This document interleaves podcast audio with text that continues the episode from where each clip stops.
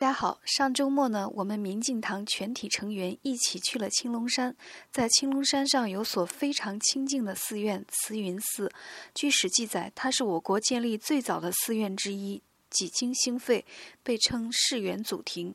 偶然的参加了一次法事活动，毫无预料的在住持引领的一开始，我就全身如同通过电流一般，在那个场的共同作用下，我有生以来第一次感受到所有魂魄具足的感觉。